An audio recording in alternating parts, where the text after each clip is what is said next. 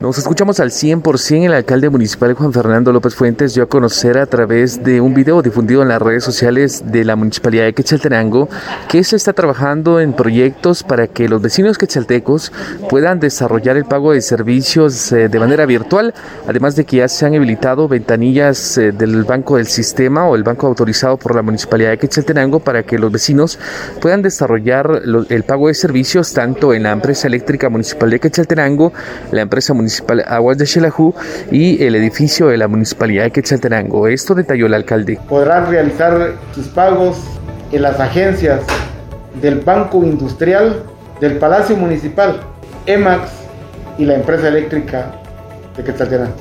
A la misma vez, quiero agradecer eh, la confianza y la paciencia que nos han tenido. Me permito informarles eh, también que estamos trabajando ya estaremos eh, cobrando eh, o estarán pagando ustedes en línea desde la comodidad de su hogar eh, sus servicios.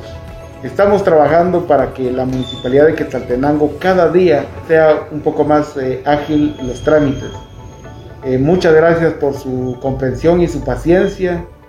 no más de seis meses vamos a estar totalmente la municipalidad de Quetzaltenango en línea con ustedes. Las autoridades municipales han explicado que es importante que se pueda desarrollar el proceso de la virtualidad tomando en cuenta la situación actual que se vive por la pandemia de COVID-19 y de esta forma evitar aglomeraciones de personas en las afueras de agencias bancarias o también en las propias ventanillas en donde actualmente están habilitados los procesos para hacer pagos de servicios municipales.